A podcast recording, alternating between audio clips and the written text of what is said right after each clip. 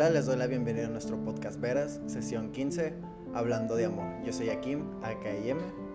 Hola, ¿qué tal? Pues tenemos invitada el día de hoy, pero antes de presentarla, mi nombre es Maicha con S y estoy súper emocionada, llena de amor dulzón por el título de hoy. ¿Sí lo dijiste? No sí, hablando de amor. Ah, es que hablaste muy rápido. Y yo soy medio lenta para captar. Entonces, pues a propósito del 14 de febrero, ya en todos lados vemos corazoncitos, rojo. No nos preparamos casi el día de hoy. y quisimos aprovechar la fecha para reflexionar un poquito más mm, como a detalle desde la perspectiva de género. Ya sabe que a nosotros, a nos gusta mucho eh, esa mirada. Y está con nosotros Dajali, ¡eh! nuestra invitada que cuando le comentábamos el tema con mucha disposición dijo, jalo, yo estoy. Y es la admiramos mucho porque tiene un estilo muy fresco para explicar, nada confrontativo como alguien que yo conozco y este eh, con mucha formación, con mucha experiencia, eh, atiende desde este lado profesional psicológico, también tiene esta perspectiva de jurídica, de derecho, tiene 15 años trabajando en CEPAVIF, que ya ella les va a explicar más o menos el, área en la que se encuentra. Y tiene una maestría también en, los temas de género. Entonces sí es una especialista en el tema de eh, pues las relaciones que luego se construyen que creemos que son amorosas y a veces carecen de esa categoría, pero ella ya nos va a explicar un poquito. Dajali. Pues, ¿Cómo te sientes? Pues como que la expectativa muy alta, vamos a ver a ver si llenamos esa expectativa y pues estoy aquí para, para que podamos tener una charla, una charla cómoda y que podamos estar eh, lo, más que, lo más que se pueda poder hablar de este tema que a mí me encanta. De hecho tengo y soy fan y soy seguidora de Coral Herrera. Coral Herrera Gómez es una precursora en cuanto al tema de amor romántico, que es un poquito de lo que vamos a hablar el día de hoy. Y pues estoy aquí para eso. Ustedes díganme y yo empiezo. Pues a mí me surge, primero que nada, no quiero, no quiero empezar a hablar de lleno del tema, sino que nos cuentes quién es Dajali. ¿Dajali llora? no, no, es cierto. Que si yo lloro. Sí, mucho. Pero, ¿quién es usted? ¿Qué formación tiene? Háblame de tú, no hay ningún problema. Me encanta que me hablen de tú. Porque creo que así nos debemos de hablar las humanas y los humanos y les humanos. Porque tengo una idea, tengo una idea de que antes de, que nos empiece a decir sus conocimientos, bueno, tus conocimientos, primero hay que conocer a la persona que tiene esos conocimientos. Y a mí me interesa, como dice mi mamá, que tiene una gran formación, este gran, este gran información, gran experiencia. Quiero saber detrás de esa experiencia quién, quién es esa persona detrás de esa experiencia. Bueno, eh, quién soy me, me, parece como muy filosófico. Podría decir a qué me dedico, ¿sí? A qué me dedico, en qué me he formado. Eh, porque quién soy, soy un alma en este mundo, en este cuerpo encarnado y soy eh, muchas ilusiones y soy muchos pensamientos y soy muchas emociones. Pero si me voy a mi, a mi formación, eh, soy una abogada, psicóloga, psicóloga abogada, que he estudiado maestría de género también, que se ha relacionado mucho en temas para mujeres y de mujeres, sin embargo, esto no deja de ser algo que de repente se puede encontrar mucho ruido porque dicen, bueno, entonces estamos en contra de los hombres o qué pasa. Para mí descubrir el feminismo fue descubrir la igualdad. Mm. Y en esta parte y en estas aras de la igualdad, de repente me dicen, no, es que hay que ser igualitarias, ¿no? O igualitarios. Y digo, ok, pero primero tenemos que llegar a la equidad. Y en aras de la equidad es donde estoy. Estoy sembrando esa parte de la equidad. Hay que abonar más a quien menos tiene para que luego podamos hacer uso de esa igualdad. Entonces, ¿qué hago? Pues hago eso, trabajo en, en eh, pertenezco al Consejo Estatal para la Prevención y Atención de la Violencia Familiar, trabajo con niñas, niños, adolescentes y mujeres víctimas de violencia familiar. ¿En qué trabajo? Pues trabajo en el empoderamiento de esas mujeres, de esos niños y de esas niñas, deconstruyendo algunas conductas, enseñando que existen nuevas formas de relacionarnos. Ese es mi trabajo. Muy interesante. Y es una parte muy importante actualmente en la sociedad porque ya son demasiados años en los que hay, un, hay esta desigualdad muy notoria. Algunos no lo notan porque pues ya, ya lo ven como lo normal, pero si, si se ve desde fuera sí es una diferencia muy notoria.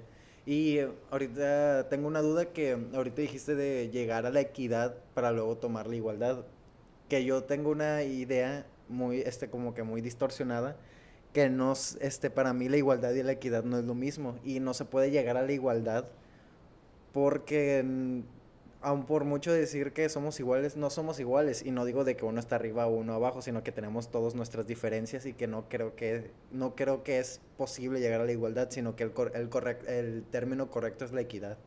Okay. Ah, por eso se llama igualdad sustantiva, ¿no?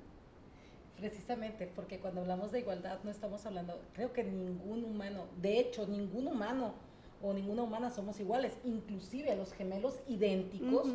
Eh, tienen y comparten un gran porcentaje eh, eh, cromosómico idéntico, pero hay una diferencia. Entonces, ninguna persona podría ser igual que la otra si nos vamos a ese término de igualdad, pero cuando nos vamos o hablamos de igualdad, estamos hablando de igualdad de derechos y oportunidades. que el poder acceder a, las mismas oportunidades y opciones desde una vista más neutral, no tanto que sea un pene o una vulva lo que establezcan qué, a qué se va a dedicar, qué va a hacer, cómo va a sentir, cómo va a pensar, a qué puede acceder, a qué no puede acceder. Es eso, al final de cuentas es el no tener una diferencia por pertenecer, por tener un sexo y porque te den una formación genérica una vez que, que perteneces o que tienes ese sexo.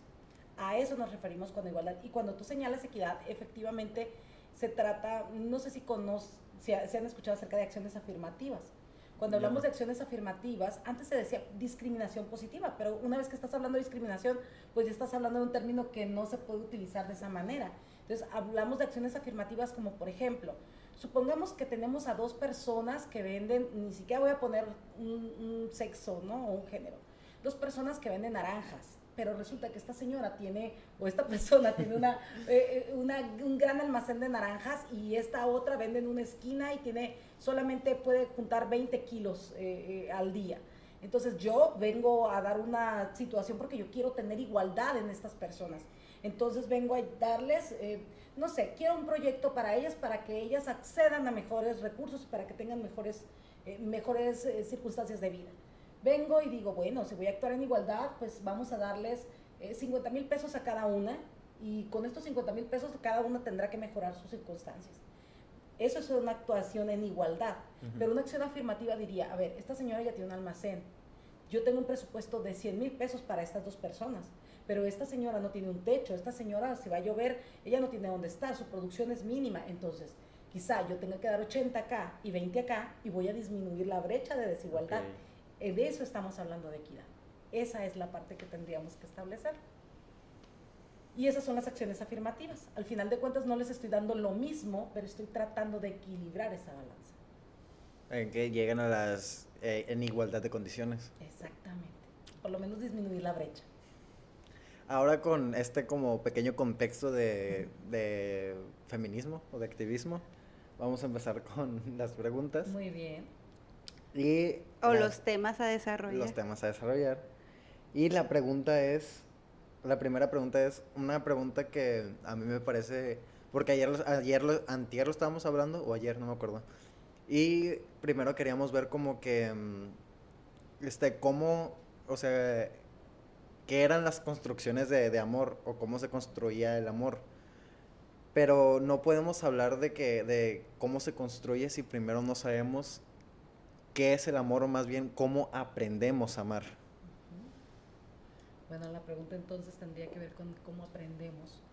Eh, el amor como sentimiento es algo con lo que nacemos, porque es una forma, eh, no voy a decir instintiva, porque una vez que pasamos por la razón y que somos eh, humanos o humanas o humanes, tenemos esta capacidad de tener reflejos, ¿sí? Más no tenemos instintos, no somos, ah, eh, no pertenecemos ya al mundo animal, por lo menos no el mundo animal como lo conocemos, ¿no? salvaje. Salvaje, este estado eh, primitivo, ¿sí? Porque vamos a, eh, de repente entro en estas guerras de que dicen, es que los animales no son sapientes y no son ay, no, de repente yo digo, sí, mis animalitos A veces es admirable. sí, entonces esa parte. Pero bueno, eh, establecemos esa parte y digo, si como sentimiento y emoción es algo con lo que ya venimos, es un, es un bagaje que ya traemos. Sin embargo, como esta parte de, la formación, del cómo aprendemos y aprender en aprendizaje y el aprender en aprehensión, en, capturar, eh, son dos situaciones diferentes. Eh, las relaciones sociales, nuestro estado económico, nuestro estado político, la forma en la que eh, mi, sistema inmediato, mi, mi sistema próximo, mi sistema comunitario, mi sistema no se ama de la misma forma, eh, digamos, en México o, lo, o se hace en, Oriente, ¿sí? las demostraciones por lo menos, ¿sí? que el acceder a la emoción es la misma emoción pero la forma en la que la manifestamos es diferente. Entonces, cómo aprendemos tiene mucho que ver con nuestro sistema y con nuestro entorno, con nuestro entorno cercano y con esta parte. Me acuerdo mucho de la, de la teoría de, la, de donde habla del endosistema y exosistema. Y esta parte de cómo nos vamos conectando con diferentes formas de, de relacionarnos y cómo esto va influyendo en nosotros y nosotros influyendo en esos ambientes. Entonces, esa parte tiene que ver. Cómo eh, nos enseñamos a amar pues es a través de esos sistemas, cómo conjugamos esos sistemas como a través de cuentos, a través de, la cultura, de la escuela, de, la religión, de nuestra familia, de nuestros amigos, de nuestras, eh, nuestras amistades, de nuestra, eh, no sé, nuestra familia extendida, de todas estas partes, pues de nuestra comunidad, ¿sí? Digamos que, eh, por ejemplo, la música, la música, nosotros tenemos una música muy específica acá en el norte, entonces, esa forma en cómo se nos enseña a veces en la música, eh, en los mensajes que pareciera como que no tienen una razón de ser, eh, si tú escuchas algunos temas son demasiado burdos y demasiado formas así como que no hay problema, o sea, puedes eh, abusar o aprovecharte o violentar a otra persona, pero tú dile que la amas y entonces vas a poder aguantar todo esto. Esas son las formas en las que aprendemos a amar. Entonces, no sé, si está respondido esta parte de... Okay. Sí, te fuiste este, en un asunto muy profundo, considero, y es entender eh, a partir de esta visión que estás eh, posicionando, de que es una estructura de factores internos, pero también factores externos, ¿no? Entonces, ¿cómo se va construyendo el amor con esa convivencia con el medio. Es decir, para construir pues esa construcción interna, estas ideas que de pronto son ideas, ay, hasta destructivas, ¿no? Siento yo. Pues sí, es que también en esta forma de relacionarnos, por ejemplo, eh, desde el nacimiento, ahorita me, me, viene a la cabeza cómo eh, generamos esta parte o esta visión de romanticismo.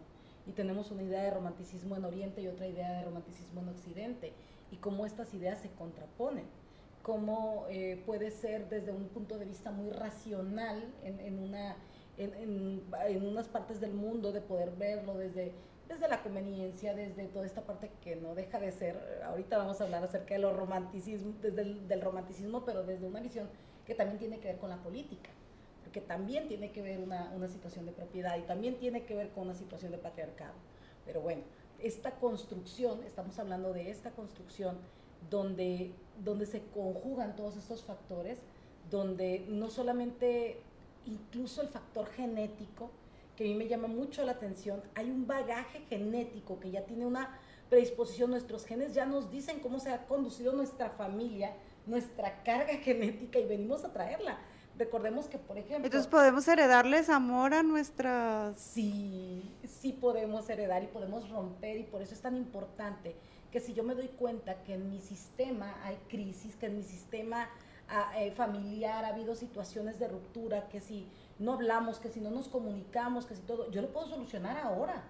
Y yo puedo estar colaborando con esta forma, no solamente de una forma eh, imaginaria de, de, sanar, porque decimos así, de sanar mi estirpe, de poder empezar a sanar. No, también tiene que ver conmigo en mi genética, porque en mí se quedaron impregnadas emociones y esas emociones yo las estoy heredando, porque nacemos con una con, una, con un temperamento y desarrollamos una personalidad.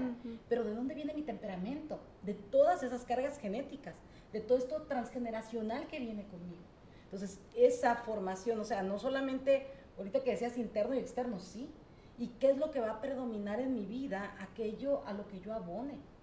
Porque puede que yo traiga un gran eh, bagaje, eh, dicen por ahí, lo, lo que es la resiliencia puede que venga de una familia donde no hemos amado, donde tenemos todas estas restricciones, pero resulta que yo en mi sistema externo decidí romper con todo eso. Desarrollo resiliencia y entonces digo, ¿a qué le voy a dar peso? No a lo interno, o por lo menos no a lo que traigo, sino a la nueva, a la deconstrucción, lo decimos desde, desde nuestro trabajo, a la deconstrucción, poder deconstruir todo aquello con lo que traigo y poder reconstruirme una vida, hacerla desde lo externo hacia lo interno. ¿Y tú crees que la, porque está hablando de contextos donde aman o donde no aman, ¿de dónde crees que viene esta idea de voy a romper con este ciclo? ¿Crees que viene desde la genética o crees que viene desde ideas que van recopilando de, fuera de la casa, por ejemplo? Yo creo que traemos todo un arsenal en, eh, en este cuerpo para, para venir a presentar muchas cosas. Y en este arsenal también traigo mi inteligencia como para poder decir, eso se adecua a mi vida, esto también es valioso. Y esta conjugación de, de factores, tanto internos como externos, me dan esa posibilidad. El empezar a ubicarme en esta, en, en esta visión donde yo digo, eh, esto no me ha servido, esto no le ha servido a mi familia, en esto tenemos que, que empezar a quitar. Yo creo que, eh, no sé si han escuchado ustedes de las ovejas negras, ¿no? Sí la oveja negra de la familia y benditas ovejas negras, quienes rompen, quienes, quienes rompen los pactos, quienes dicen ya no, quienes dicen no le seguimos y quienes dicen vamos a buscar un nuevo camino para esta familia. Entonces, si hablamos de esa parte, estamos hablando de estas, de estas personas que deciden romper. ¿Y a qué, a qué le damos el peso? ¿A lo genético, a lo al contexto o a los factores externos? Yo diría que tiene mucho que ver esta resiliencia, porque volvemos a la, palabrita de resiliencia, con los factores externos. Pero hay muchas cosas que nos ayudan, ¿no? Yo ubico esta parte en nuestra biología, las neuronas espejo, por ejemplo. La neurona espejo es aquella que me hace generar empatía con algo que yo no estoy viviendo, pero que está viviendo la otra persona y que me hace poder sensibilizarme con la forma en la que la otra persona vive. Entonces, si traigo todo este bagaje con mis neuronas, con mis emociones, con mis pensamientos, pues soy Oye, pero se dice bien fácil, ¿no? El asunto de, empoderarme para romper el ciclo en la familia, ¿no? De hacer las cosas de una forma distinta. Mm, es complejo porque de pronto vivir la rutina y repetir ciertas actitudes o comportamientos, pues hace que eso sea pues, lo más común, ¿no? como los ciclos de violencia. No lo más fácil. lo más fácil, pues. Porque ya están acostumbrados. Y entonces, pues, eh, yo vi como, por ejemplo, ¿no? Como mi papá humillaba a mi mamá y entonces, pues inconscientemente ahí voy buscando una forma similar o idéntica de relacionarme con mi pareja. Entonces, eh, el siguiente punto es, este, eh, ¿cómo, ¿cómo empezar a analizar para dejar de normalizar ciertos comportamientos que son pues violentos, ¿no? O tóxicos. Tóxicos. La naturalización de la violencia es un tema eh, con el que trabajamos mucho. Hay muchas formas de poder naturalizar la violencia y esto es nuestra sociedad está preparada para eso. Nuestra sociedad nos está diciendo eh, mantén este status quo, esto que está así, porque así debe de mantenerse, no rompas con esto. Ya sabemos cómo le puede ir a las personas que rompen con ese, con ese paradigma, con lo que está, con la aparente estabilidad que existe, ¿no?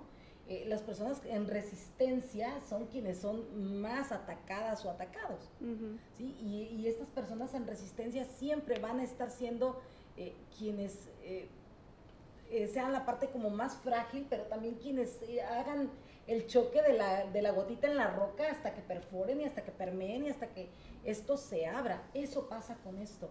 la naturalización de la violencia es una forma generalizada, no solamente de esto, no sé si por ahí vieron un documental que está muy interesante, que se llama el... como... Es como una persona, el estafador, el estafador de Tinder, creo que así se llama. Algo, algo de, es de Tinder, pero está en, en Netflix. No sé si es el estafador, pero así busquen y está muy padre poder hacer el análisis completo, está muy, muy detallado porque lo primero con lo que nos encontramos son con estos estereotipos de género y no son, porque podríamos decir, ah, es que son mexicanas y a las mexicanas nos han enseñado que el príncipe azul y que la princesa, no, no, estamos hablando de mujeres inglesas, estamos hablando, pero todas ellas con esta profundidad de, de estos prejuicios de género dice, no, pues es que yo entraba a las redes porque yo estaba buscando a mi príncipe azul. Y se me aparece mi príncipe azul. Y mi príncipe azul de repente empieza conquistando, seduciendo, desarrollando todo un sistema para poder eh, detentar un poderío económico. Y de repente cae en desgracia. Y de repente soy yo la que debo de ayudarlo. Y como yo no lo voy, no, no, la princesa no voy a salir en su auxilio. Esta postura de naturalización de la violencia es muy usual porque eh, ellas jamás perciben que están siendo violentadas. ¿Por qué no lo perciben? Porque todo lo naturalizan, lo naturalizan los cuentos, lo naturalizan las películas, lo naturaliza, todo, nada, todo naturaliza. El amor todo las lo puede. Las telenovelas de Televisa y de TV Azteca. El amor todo lo puede, el amor todo lo cree, el amor todo lo, todo lo permite, el amor todo Tiene lo Tiene que sacrificarte por amor. Hay que sacrificarse por amor. Entonces todo este rollo está naturalizado. Y toda esta forma es, a ver, ¿y quien no lo hace qué es? Pues eres sin corazón, eres una persona fría, eres una persona calculadora, no crees en pragmática, bruja. Ay, se escucha muy, Loca. padre pragmática, pero no me van a decir pragmática, me van a decir loca. Eh, van a decir, sí, peor es. Es, esa. Entonces, esa parte donde es una mujer calculadora, es una mujer fría o es una persona eh, que, que, no cree en el amor, ¿sí? Porque una vez que yo vengo aquí a hablarles del amor romántico, lo primero que me van a decir, entonces no crees en el amor. Ajá, exacto. Porque ese rollo es como que, ay, no crees en el amor. Claro que se cree en el amor, pero hay formas de amor. Claro. Y esta forma, en todo lo puede, todo lo cree, todo lo, todo lo perdona, todo lo permite, hay que sacrificarse, todo lo abandona. Este es una situación demasiado estresante para todas las personas, pero creemos que debemos de ceder así y que... Enfermiza además. Pero en el sufrir está el merecer, y quien sufre merece, y, y quien, o sea, fíjense toda la naturalización que tenemos de la violencia. Quien bien te quiere, te hará sufrir. Así dicen. Entonces, esa es una forma de naturalizar. En, las, en todas las relaciones de pareja o en todas las relaciones hay violencia. Ustedes van a escuchar eso. ¿No es cierto? Ajá. No es cierto. En todas las relaciones puede haber conflictos. Yo he escuchado de que, ay, mijita, pues es que Aguanta. tenemos... Es que así es. Los hombres son infieles. Y así son todos. Y entonces este, no hay de otra. Y las, los tienes que tratar así, esa, porque si no se van. Porque se van, se van y tienes que cuidarlo, ¿no? Esas son las formas en las que lo, lo naturalizamos, pero no nada más eso, a través de muchas cosas, ¿no? Las canciones. las canciones, estaba ubicando. Las poesías. Miren, hace un chorro que no escucho música. Así como que me diga la más nuevecita, pero la más nuevecita que se me viene a la mente es la canción de Hawái de Maluma. ¿Cuál? Hawái. No tengo idea cuál es. Hawái de vacaciones. Ah, ah, bueno, pues la canción de Hawái empieza diciendo él, deja de mentirte. La noche que dijiste con, que viviste con él, que escribiste algo así diciendo que era tu cielo, o sea, yo te conozco también y sé que fue para darme celos. O sea, al final de cuentas, tú no te conoces tanto como yo te conozco a ti. Y si dices que ahorita lo quieres a él, son mentiras. Lo que pasa es que sí me quieres a mí, pero no me has olvidado. Y tú no estás confundidita, porque él te está dando, él te está dando lana y te está llevando a viajes, pero en realidad a quien amas es a mí, porque ya me dijeron, ¿sí? Que, que tú por mí estás sufriendo y deja de hacerte la loca y deja de, ah, pero sí te quiero y la verdad es que si rompimos fue por un error, pero todo el mundo se equivoca, o sea, todo este rollo parece una tontería, ¿no? Porque parece, si ustedes desdoblan la, la canción. Pues es que parece una tontería porque estamos acostumbrados a eso. Eh, suena como algo normal, algo, ay, un jueves a las 4 de la tarde. Estamos acostumbrados a que eso pase y a que eso se diga. No es nada correcto. Y es más, suena como, para mí, suena como si un niño chiquito estuviera diciendo, estuviera queriendo llamar la atención para que su mamá le hiciera caso. Exacto. Pues eso es lo que sucede y eso es lo que validamos en las canciones, sí. Es, es como, ay, sí, te fuiste a Hawái de vacaciones y pusiste fotos en el Instagram que estás muy feliz, pero son mentiras que estás feliz, porque todavía me quieres y todavía te hago falta y todavía me necesitas. Y te dicen que, que y luego te pido perdón y luego otra vez te estrello. Fíjense nada más cómo está el ciclo de la violencia en esa canción. A mí, será que todo lo escucho de repente, lo escucho mucho y analizo mucho, pero es, en esa canción empieza, eh, es así como que, ay, me extrañas, es esto, todo lo que él se imagina, o sea, no te puedes perder este paquetazo. Son mentiras eso de que andas fingiendo y menos que me vas a comparar con otro, ¿no? Porque el otro no es tanto como yo lo soy. Y al final de cuentas es, te pido perdón, te pido una disculpa, podemos regresar, pero ahí andas de facilota y de fingidota y de interesada. O sea, es, te estoy bombardeando con un chorro de mensajes, te estoy diciendo que, que eres interesada, pero que también estás fingiendo, pero que también te necesito, pero que también regresemos, pero ahí te voy otra vez interesada y te creen mucho porque te llevan a Hawái. Entonces, esa es la forma en la que nos están mostrando las, las canciones, esa es la forma en la que nos están... Las telenovelas, a mí me da mucha risa porque les digo, si yo tuviera que escribir una novela que no llevara violencia, mi novela se terminaría cuando el, el protagónico, porque ojo, generalmente es el hombre, pareciera que no pareciera que, que, que Las Marías, la protagonista es eh, Talía, ¿sí? Por poner unas novelas, pero, pero los protagonistas siempre son ellos. Fíjense quiénes son los chichos de la película. El Fernando Colunga siempre con entonces, ellos siempre impávidos y todo. Y con su seducción, con su eh, con la lana, con su dinero, siempre poderoso, siempre dueños de muchas empresas, Entonces imagínense. Siempre muy populares. Esa, esa, esa novela no romántica que llega el rico y humilla a la pobre y la pobre dice, pues con permiso y nos vemos. Pues ahí se acabó la novela, ¿no? Dice, ¿cómo me voy a dejar humillar? ¿Sí? O cómo voy a permitir que este payasito que viene a hacerse el chistosito se aproveche de mi dignidad. Claro. Ahí se terminó o el día que él dudó de ella porque apareció eh, una chancla debajo de la cama y ya le fue infiel. Entonces ella le dice, vaya que te vaya bien. Si vas a estar dudando de mí, pues con permiso. Ahí se acabó la novela. Entonces, eso es algo que, que viene desde el siglo XV. En el siglo XV, que nace el romanticismo, nace con esas características. Antes no existía esa forma de poder idealizar el amor. Nace con esta manera que tienen que darle una secuencia. A ver, ¿cómo hacemos el amor? Lo primero es que sea un ideal, pero lo segundo es que sea inalcanzable. Que sea inalcanzable. Y eso que yo les decía, ¿por qué es político el amor? ¿O por qué es, es político el romanticismo? Porque al final de cuentas, si haces que alguien vaya siempre tratando de alcanzar algo que no va a alcanzar, va a perder su vida y la va a perder en algo que no tiene importancia y, la va, y va a dar todo por algo que no tiene importancia. Ustedes se dan cuenta este 14 de febrero cuánto dinero se gasta. Y cuánto, cuánto podríamos establecer o cuántas cosas podríamos hacer con todo ese dinero. Si nos fuéramos a otras cosas, si nos fuéramos a, no sé, simple y sencillamente afuera de los hospitales a darle de comer o, o a colaborar con medicamentos para gente que no tiene medicamentos ¿Cuánto podríamos lograr con todo ese dinero que se invierte en globos, en, y ahí viene la gris, y es a la mejor. Y es basura además, porque son cositas de mucho desecho. Y la verdad es que ecológicamente no ya, nada con eso, entre los globitos, entre lo metálico, entre todo eso. Que es otro tema, pero, pero pues como es un tema que es bien complejo y que impacta también en otras cuestiones. Económica, eh, lo económico, pero también lo político. ¿Cómo mercar con el amor? Imagínense que nos tienen por ahí o que nos tienen ahí todas eh, distraídas. Romantizadas. pues así le llamemos, pero romantizadas. Idiotizadas. así como que romantizadas y romantizados.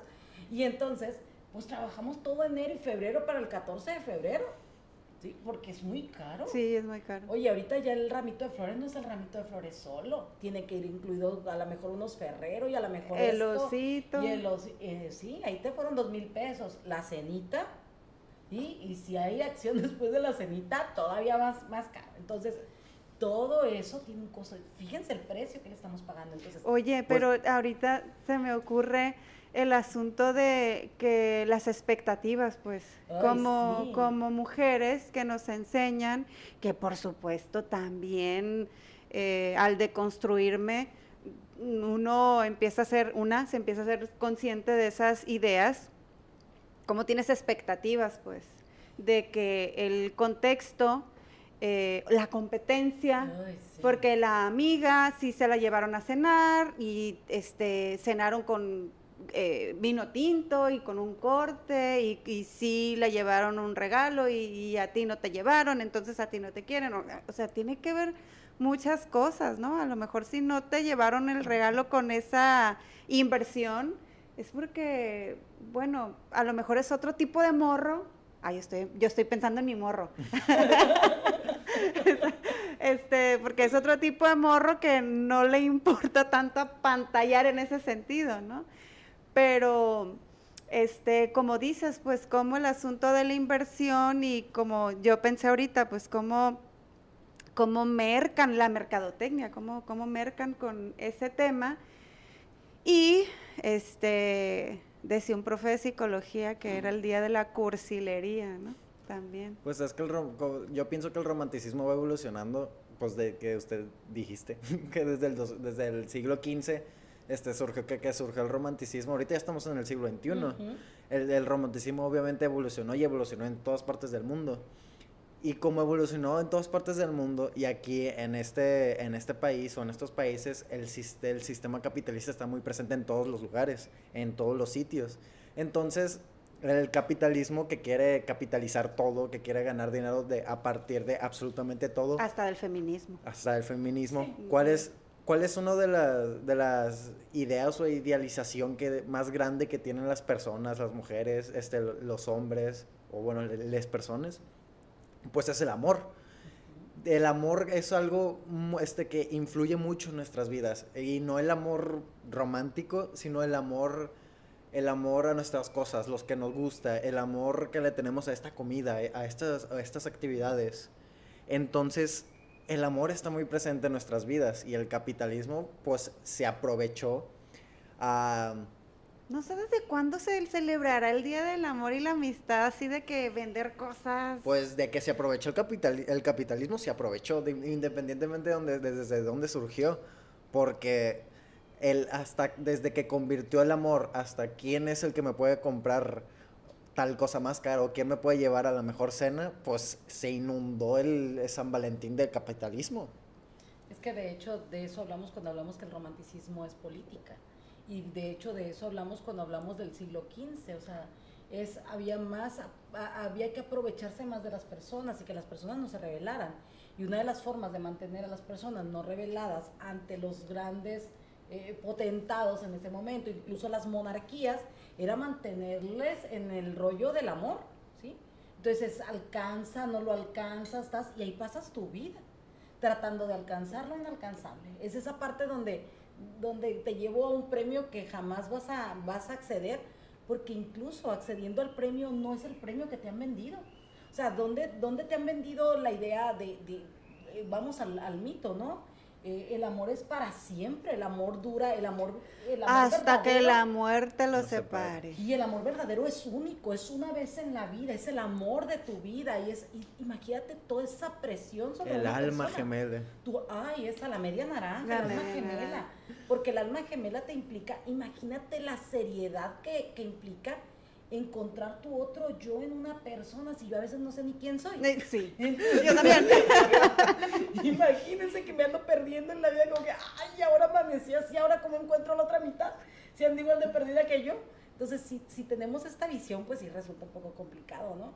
Y, y sí tiene que ver con esta parte. Efectivamente, tú dices, ah, hemos cambiado y hemos evolucionado. Sin embargo, y desgraciadamente, seguimos estableciendo los roles tal y como se han dado. Un rol de género los roles de género siguen variando entre roles femeninos y roles masculinos.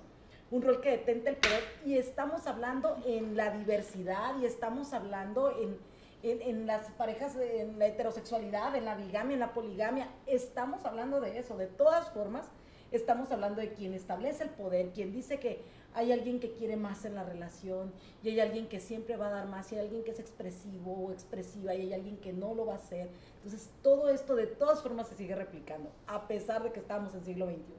El siglo XV sigue presente. Y es que la dimensión de amor es muy amplia.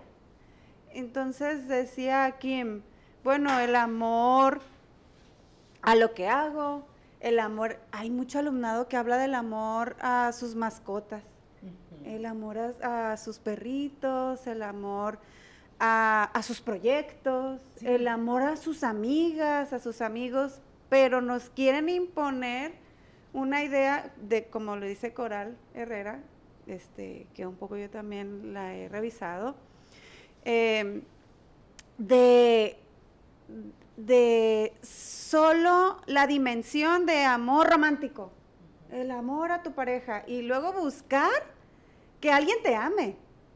Cuando, bueno, primero es empezar por el amor propio, porque ¿cómo vas a ir? Y que me pasó a mí también, En ese rollo de amor platónico de adolescente, en, ese rollo de, ay, quiero que alguien me ame, y, y le asignaba incluso poderes a los vatos que ni siquiera tenían pues ni cercano a eso, porque yo era mi, mi construcción de ideal de, del amor. Entonces, este, ¿cómo ampliar pues esa dimensión de amor? Por ejemplo, acá tenemos que velitas, la botella de vino, tal, y decía alguien por ahí, es que yo cuando invito a mis amigas a mi casa, yo prendo mis velitas, abro mi botella de vino, la que más me gusta, pongo florecitas, porque pues nada más es el amor, no es nada más el amor a mi vato, pues, sino que eh, ampliar, pues otra vez, ampliar la dimensión de, de amarnos, de, de, expresar, ¿no? Que es hasta una pedagogía de amor. De hecho, eh, parte de la, de la forma saludable de amar es eso. El, el que no puedas, el, el que no dotemos a una sola persona de todas nuestras posibilidades Imagínense lo agotador que es. De hecho, ahorita que hablábamos del 14 de febrero, digo yo, qué peso tan horroroso, porque de verdad es una expectativa tremenda. Para nosotras, desde lo femenino, ¿sí? Es una forma pasiva, ¿sí? Tu, tu, forma en la que vas a demostrar el amor tiene más que ver con lo sensible, tú puedes, pero la, lo que les hemos dado lo activo a la parte masculina es una presión, e, es algo que a mí me impresiona, ¿sí?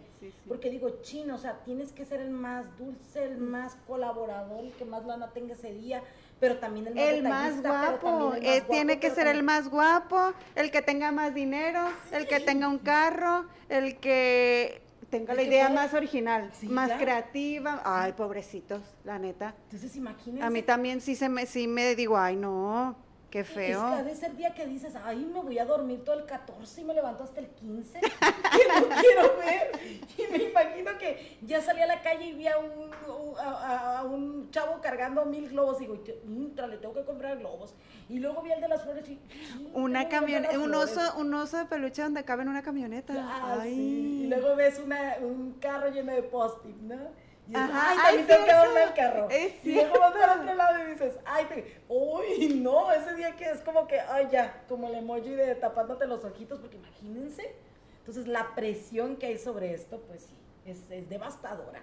Es devastadora, es, es algo como debe de ser muy cansado vivir un maratón. Yo también creo que sí. Un, maratón así y, y, más en esta situación donde tienes que estar en una competencia porque en realidad más allá se vuelve una A ustedes hombres sí, es muy pesado. El 14 de febrero. Depende. Depende si quieres, si quieres, si ya tienes novia, a veces no. Pero si ya tienes, pero si intentas como conquistar, que ese también, que también ese es otro término como muy raro, extraño, conquistar, cuando pues vas a conquistar una tierra. Eso es, em, conquistar. Cuando, cuando vas a como ligar, no sé cómo explicarlo. Quedantes.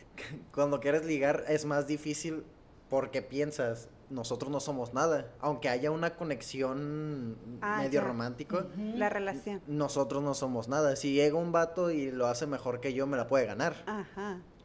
Entonces, en ese momento yo creo que es más pesado cuando no tienes pareja Pero cuando ya tienes pareja, también depende de la pareja. Porque si tienes una pareja que es como que entiende y, es, y entiende que los regalos y el materialismo no es lo más importante, no le, no le regalas algo muy grande y aún así está agradecida a tu pareja. Así que depende de la situación. depende de, y depende de la persona. De qué tan deconstruida, ¿no? A lo mejor. De qué tan deconstruida y qué tan empoderada. Porque si está en esta experiencia de la idea romántica mm, tóxica, pues sí va a ser difícil porque las expectativas van a estar, uff, cohetes y el avión, que o sea, cosas muy excéntricas. que llevan gatos. este, y, y, luego... No nos vamos. Y luego... flores que no les caben en las manos y que llegan al medio de... Y a mí me da mucha risa porque después lo he visto, ¿no? Es, ¿y cómo me llevo esto? es como que, ay, gracias, y ahora cómo ando cargando con esto. Yo me acuerdo, en, estaba en segundo, primero de secundaria que le regalé a, nos, nos omitimos el nombre a mi novia de secundaria. a mi novia de secundaria que le regalé un oso, un oso enorme, de esos de que, de que... O sea, de su tamaño, era de su tamaño en secundaria. Y, y eh, le dije, le dije a mi papá, ¿Y cómo, qué rollo, cómo se lo doy? No, pues yo voy en la camioneta a la hora de salida y ahí se lo das y ahí que averigüe ya cómo llevárselo. y, y entonces, ya era la hora de salida, espérame tantito, y le estaba marcando a mi papá. ¿Ya vienes? Sí, ya voy. ¿Ya vienes? Sí, ya voy. Y llegó y venía en la camioneta. Y en el momento en el que yo la camioneta dije, ¿por qué hice esto? Porque era la hora de salida. Eran todas las personas afuera y ni siquiera fue el 14 de febrero porque nosotros cumplíamos años el 15 de febrero y era como el aniversario. Y entonces me quedé así como, este, ¿por qué hice esto? Porque eran las alumnas y los alumnos afuera, así, esperando que llegaran por ellos y de repente yo, hey, traigo un oso. Traigo un pequeño presente. traigo un pequeño presente, así cargándolo de lado, cargándolo, ten. Y así lo di, y obviamente sí se emocionó y todo, pero me acuerdo que ya habíamos roto, ya habíamos, sí, ya habíamos, ya nos habíamos separado y luego como que empezamos a hablar por mensaje y, se, y ella se mudó y me dijo, la verdad no vuelvas a regalar eso porque no sé qué voy a hacer con él, no sé si lo voy a dejar o me lo voy a llevar porque es mucho espacio. Fíjate la practicidad, ¿no?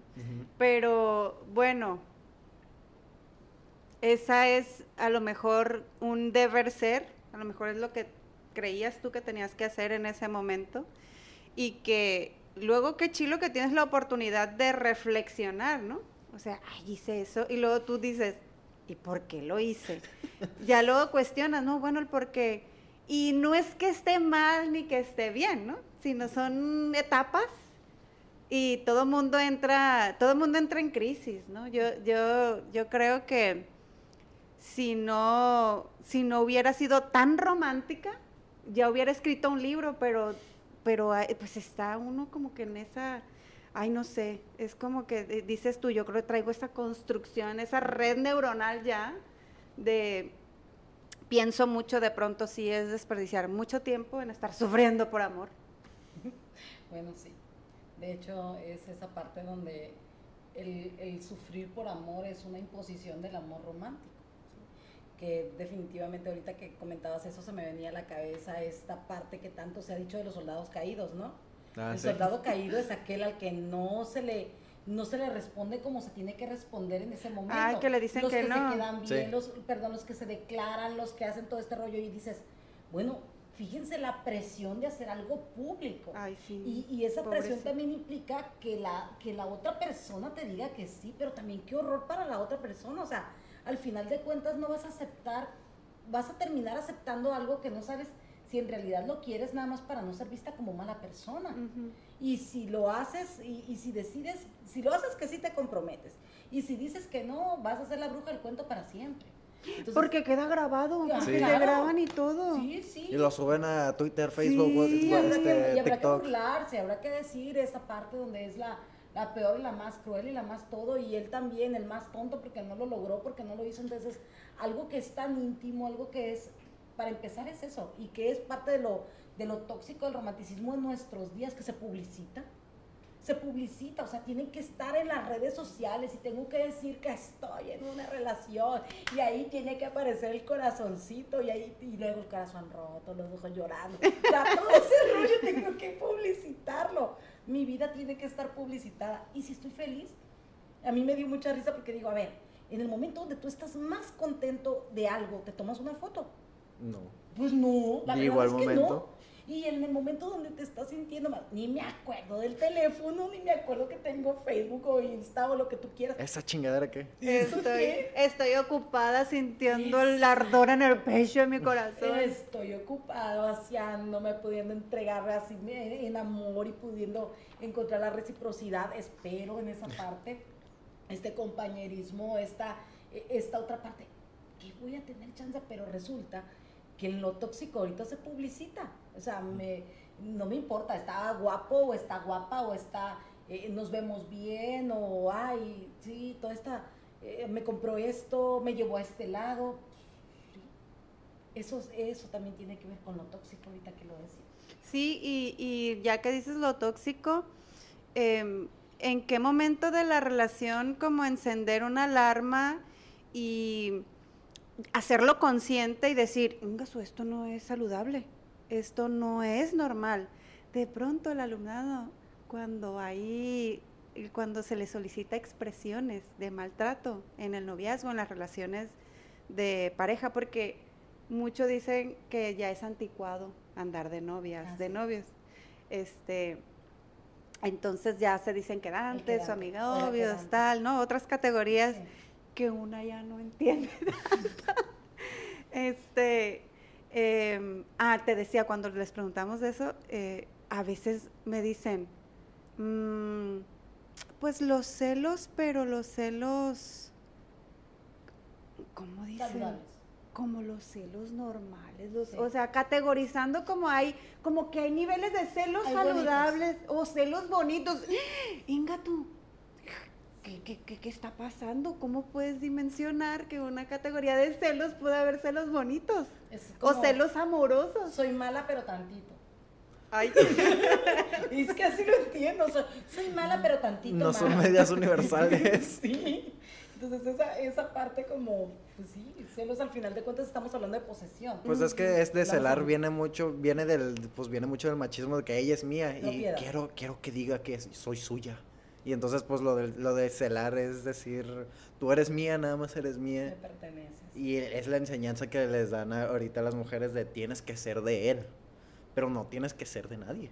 Así es. Ninguna persona tendría que ser de nadie. Porque si estamos hablando de lo saludable, lo saludable es el respeto a la individualidad cada persona somos única, pero si estamos hablando de lo tóxico es que tendríamos que vivir simbiotizados, es decir, que nos perdamos el uno en el otro, tú y yo somos uno mismo. Volcada totalmente. imagínense qué cosa tan difícil, tan eh, el hecho de, ser la, otra parte de la persona y si a ella no le gusta el fútbol y que la lleves cargando al fútbol y a, o a ella le gusta el fútbol y a ti no te gusta y que tengas que ir al fútbol porque ella es lo que le, imagínate, compartir las amigas y los amigos porque es lo que quiere, pues no, ¿sí? cada quien tendría que respetar esa individualidad. En eso está lo saludable, pero no nos han enseñado que eso es lo saludable. Tendríamos que ser muy ganitos y ya de ahí no nos separemos jamás. Eso es tóxico. Sí, lo, lo tóxico desde la dimensión de, que también lo dicen mucho, ¿no? De Mm, no saludes al fulanito de beso. Este, es que si van puros, decía una alumna una vez, es que se molesta mi novio porque vamos en bicicletas y, y, yo soy la única mujer y entonces que no quiere que yo vaya en el paseo de bicicletas porque, Ingo, pues qué difícil, qué difícil me parece que en la adolescencia, si ya hay ese tipo de manifestaciones, luego los estudios dicen que va progresando, ¿no? los, los comportamientos eh, violentos. Pues es que de hecho ya ahí tenemos naturalización de la violencia. Fíjense cómo eh, van a tener conocidas o conocidos, conocides que les digan, eh, mándame un WhatsApp con la ubicación actual. ¿sí? yo he tenido quien de repente dice, a ver, estoy en mi casa, a ver, tómate una foto en la estufa. Tómate una foto en la estufa con la, con la esponja en la frente. Sí, tómate. ¿Por qué? Porque así ella no iba a saber, no se iba a preparar o no iba a tener. Entonces, esa es una prueba de que ella está. Imagínense si yo tengo que estar dando pruebas. Las pruebas en sí. Me encantó una, una lectura que encontré por ahí hace unos días que decía, si te pone a elegir entre tus amigas, elige a tus amigas. Si te pone a elegir entre tu familia, elige a tu familia. Si te pone a elegir entre tu trabajo, elige tu trabajo, porque quien te pone a elegir no te quiere. No te quiere, simple, simple, y sencillamente. Te está coartando la libertad. y, es esta parte, ¿cuándo me alejo? ¿Cuándo, cuándo puedo parar en antenitas de que las cosas no están funcionando? Tenemos algo que se llama intuición y a la que le hemos dejado tan poco en, nuestra vida y nuestra, nuestra intuición nos dice, cuando yo ya no estoy cómodo o cómoda con la otra persona, cuando ya no estoy disfrutando tanto, cuando ya como que esta relación se está haciendo forzosa, ahí ese es el momento. Oye, en la adolescencia que les dicen, no, pues porque tenemos que hacer el amor, porque si no, no, quiere decir que no me quieres y yo voy a ir a buscar quien me dé la prueba porque soy hombre y yo tengo esa, esa naturaleza. Ya no se dice así, ya no sé tanto este rollo. Mira, se ha vendido mucho para las chavas como que el ejercicio e, es esta parte donde podemos hacer libre ejercicio de la sexualidad, sin embargo no es cierto. Es como esta parte donde, ay, sí, puede estar, o sea, ya la virginidad ya es otro, pero esto es hasta cierto nivel, porque sigo manipulándote con el sexo, porque sigo estableciendo propiedad con el sexo, porque mm, si fuera yo eh, alguien que tengo la capacidad de creer que mi libertad sexual es mía, no me sentiría en estado de pertenencia sobre otra persona y no diría, ay no, ¿cómo voy a romper con él si es con la persona con la que me acuesto o a lo mejor con la que estoy, va, a hablar de mí o le va a decir a otras personas o va a mostrar fotos o toda esta, eh, esta situación. Entonces, sí creemos que estamos en otros tiempos, pero seguimos estando en en los tiempos del de las pruebitas y seguimos estando con los miedos. Y pues es que ahorita ya son otros tiempos. Ahorita, como ahorita dice mi mamá, que lo que quiere es como, es como demuestra que si eres mía o algo así, o, o demuestra que me quieres.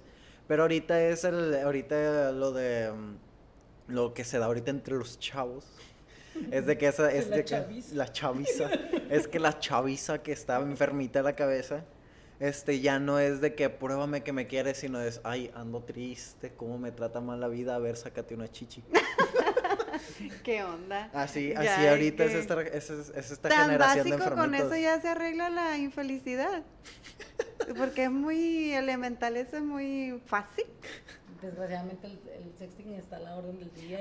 Y sí, terrible, que tiene que regularse, sancionarse y demás. Pues tenemos la ley Olimpia, pero pues seguimos en esos procesos. Sí, sí, sí somos un, un país de leyes, pero pues bueno, todavía las relaciones este, desiguales, las relaciones de poder, uff, están súper Mm, firmes, súper firmes, súper fuertes. Hemos progresado en algunas cositas, pero en otras sí están, como decías tú al principio, em, conservando esa, esa naturaleza, ¿no? Y hablando de conservar, el asunto de conservar ciertas ideas, mucha gente se burla de las feministas porque el asunto de que esperamos ciertas atenciones o caballerosidad, este, o, manifestaciones de pronto, no sé si románticas, pero una manifestación de cierta atención, ¿no? Eh, soy feminista y tengo convicciones, pero también me gustan las manifestaciones de amor, ¿no? De, cierta ternura.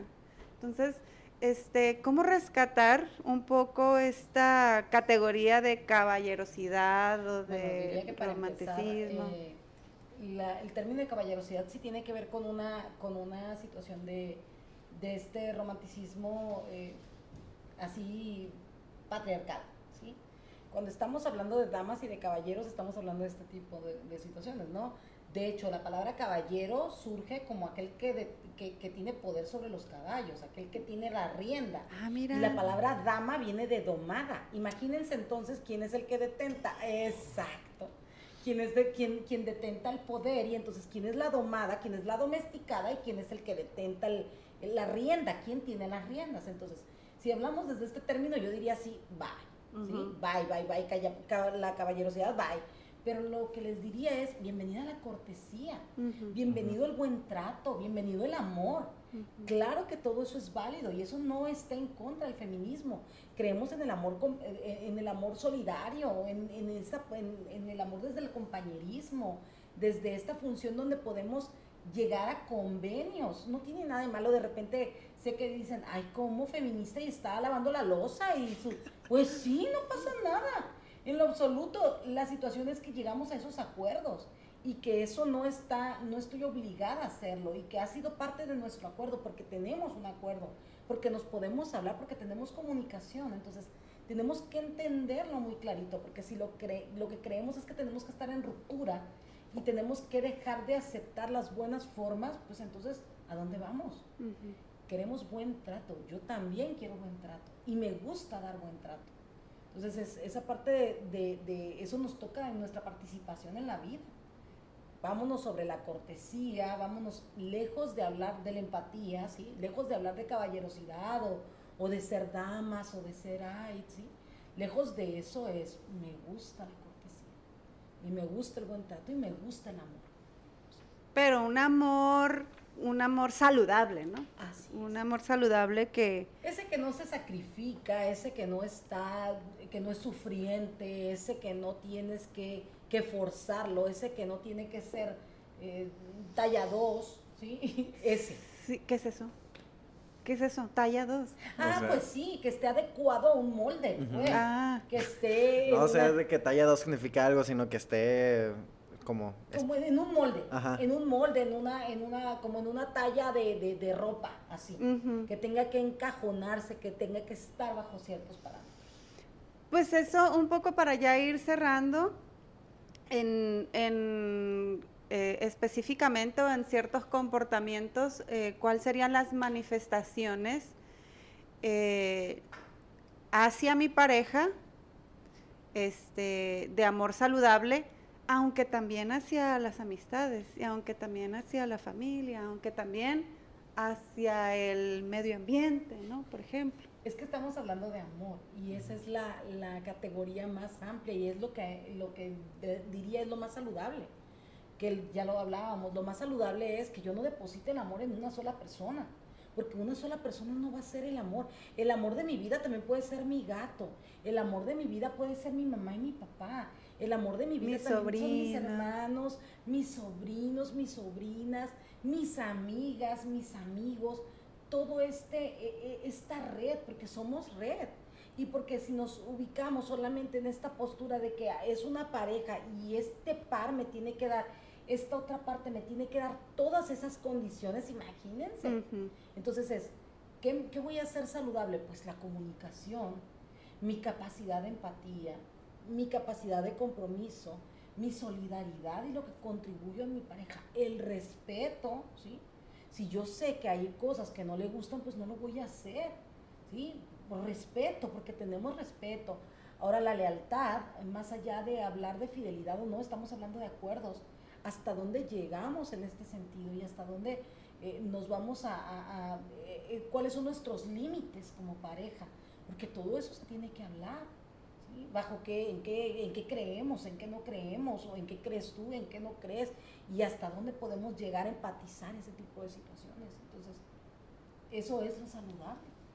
Sí, lo saludable, además de lo que tú planteas, pues es trabajar mucho en el amor propio, mucho primero en la, en la dimensión de autoconocerme, de saber, encontrar primero qué me gusta. De pronto en, el hacer el amor erótico, estamos buscando que el otro ahí nos haga llegar al orgasmo cuando uno o una no se ha explorado, no sabe.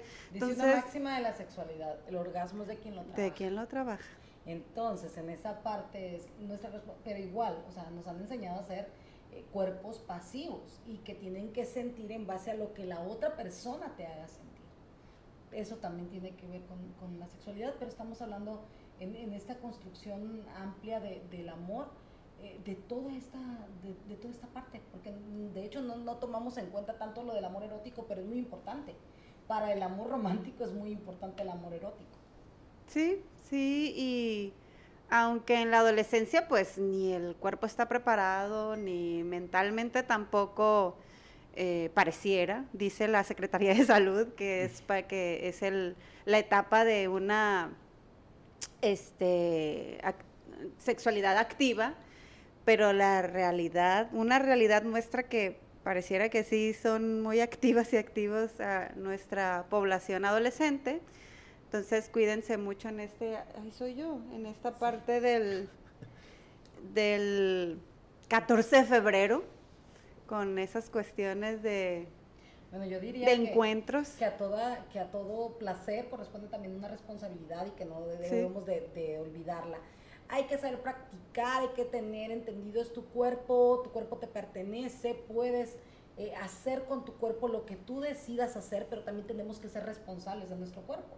Y parte de ser responsables de nuestro cuerpo implica me conozco, sé lo que quiero, sé lo que no quiero, puedo llegar hasta donde yo quiero, ¿sí? Porque puedo decir que no, puedo decir que sí, puedo seguir, pero también sé cómo cuidarme, ¿sí? Porque en este momento, pues, imagínense, de repente decimos, hay un embarazo, hay las enfermedades de transmisión sexual que son horrendas, imagínate a tus 15 años estar yendo para que, no sé, del virus del papiloma humano o estarte enfrentando con situaciones de, de, tener temor por VIH, por no saber eh, acerca de prácticas.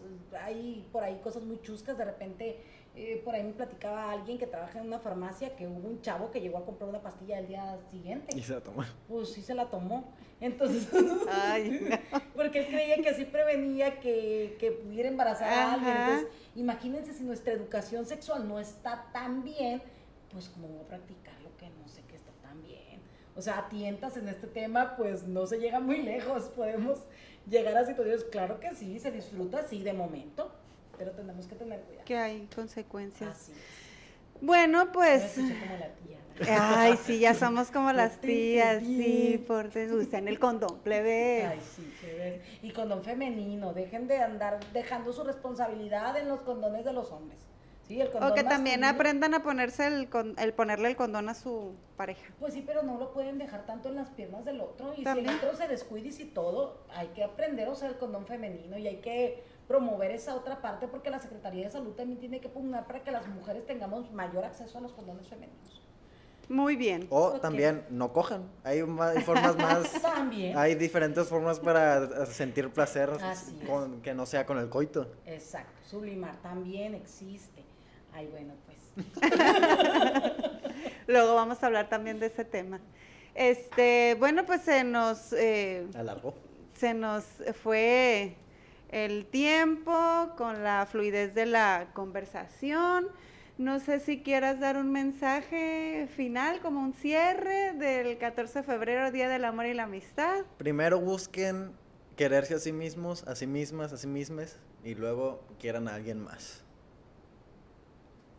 Tú eres AKIM. Yo soy AKIM. No, eso es al final. Ay, bueno. Dajali. Bueno, pues, Un mensaje final del 14 de febrero. Eh, totalmente de acuerdo con Akim. Creo que el amor empieza desde nuestro interior y si no sabemos cómo queremos y cómo queremos que nos quieran, no podemos enseñar a los demás a que nos amen. Entonces tenemos que saber cómo nos gusta que nos amen para entonces enseñarle a los otros y poder compartir con las otras personas y también yo atender a la otra persona cómo le gusta que la amen. Qué bonito. Yo creo que no, no, tengan miedo de amar. Amen, amen, amen a profundidad, pero también identifiquen y sepan quién está valorando ese amor porque de pronto pues nos encontramos a personas que no están tan habituadas a recibir esos tratos y no lo valoran. Entonces, busquen quien amen, no tengan miedo y parte del fracaso es también aprendizaje. Eh, no se trata de sufrir, ¿no? Sino de aprender y aprender a valorarse y, que, y, que, y, aprender a quién les valora, ¿no? También. Pues yo estuve bien entretenida, aprendí un montón de lo que comentaba Dajali sobre algunos datos, este, que yo creo que va a servir para sembrar semillitas de curiosidad, para seguir ahí indagando, estudiando, reflexionando, meditando. Y pues muchas gracias por haber estado por venir y estar aquí y hablar y compartir su conocimiento. Tu Muy interesante. Ok, pues muchas gracias por invitarme y aquí estamos para servirlos. Este, ahí la pueden encontrar en Cepavif. ¿El edificio dónde está?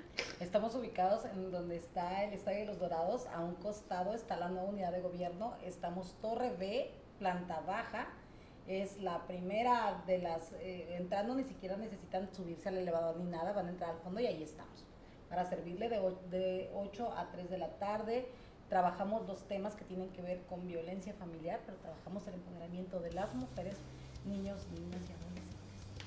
Muy bien, ahí van a encontrar a mucho personal muy preparado, muy profesional, muy comprometido y este, eh, eh, gracias a esto pues nos, nos damos cuenta de que todavía hay esperanza, de que hay mucha gente que trabajamos para seguir moviendo estructuras, que sea una comunidad, un colectivo más de buen trato, más de amor, más de una cultura de paz. Y ya, con eso terminamos. Yo soy Maicha con ese, les mando todo mi amor, bueno, no todo, pero sí una gran parte, una gran parte de amor, muchos besos, muchos abrazos, que la pasen bien genial el 14 de febrero. No con un asunto de competencia de quién más, de quién menos, sino de una celebración profunda del amor.